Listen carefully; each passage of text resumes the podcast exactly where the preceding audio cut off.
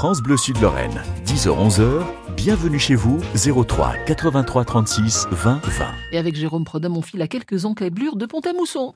Ce week-end, c'est la deuxième édition des puces couturières, le dimanche 25 février, de 9h à 17h. C'est à la salle polyvalente, aux deux rues des Dames, à Aton. L'entrée est complètement gratuite dans une bonne ambiance.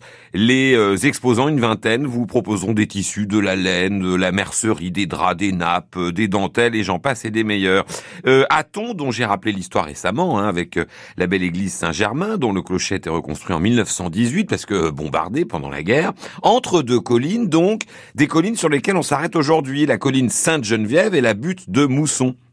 La colline Sainte-Geneviève, un site très stratégique hein, pour les Gaulois, euh, d'abord pour les Romains ensuite, qui l'ont fortifié et qui euh, d'ailleurs ont affronté Attila à cet endroit-là quand il est passé après avoir attaqué et détruit Metz, terriblement bombardé pendant la euh, Grande Guerre, au point qu'une partie du village de Sainte-Geneviève a été détruite en 1914 au début des attaques allemandes. L'église est cependant toujours là, elle est presque miraculée, hein.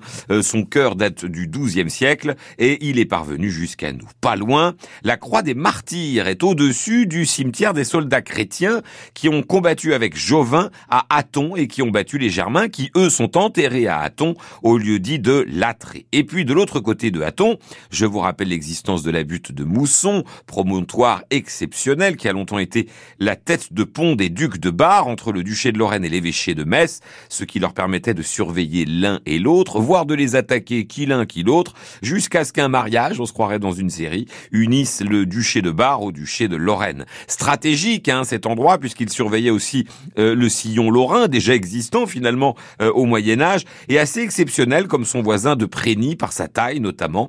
Il a été démonté par les Lorrains eux-mêmes sur ordre de Richelieu au moment de la guerre de 30 ans, mais il est toujours visible, ce qu'il en reste en tout cas, depuis la 31. Et franchement, sortez un jour de l'autoroute, la balade vaut le détour. On a une vue magnifique, notamment sur Pont-à-Mousson, la ville qui doit tout d'ailleurs à ce château, puisqu'elle est née autour du pont menait au fantastique château de Mousson. Merci Jérôme. Jérôme que vous retrouverez tout à l'heure entre 11h et midi pour la quiche des champions entre Champignolés.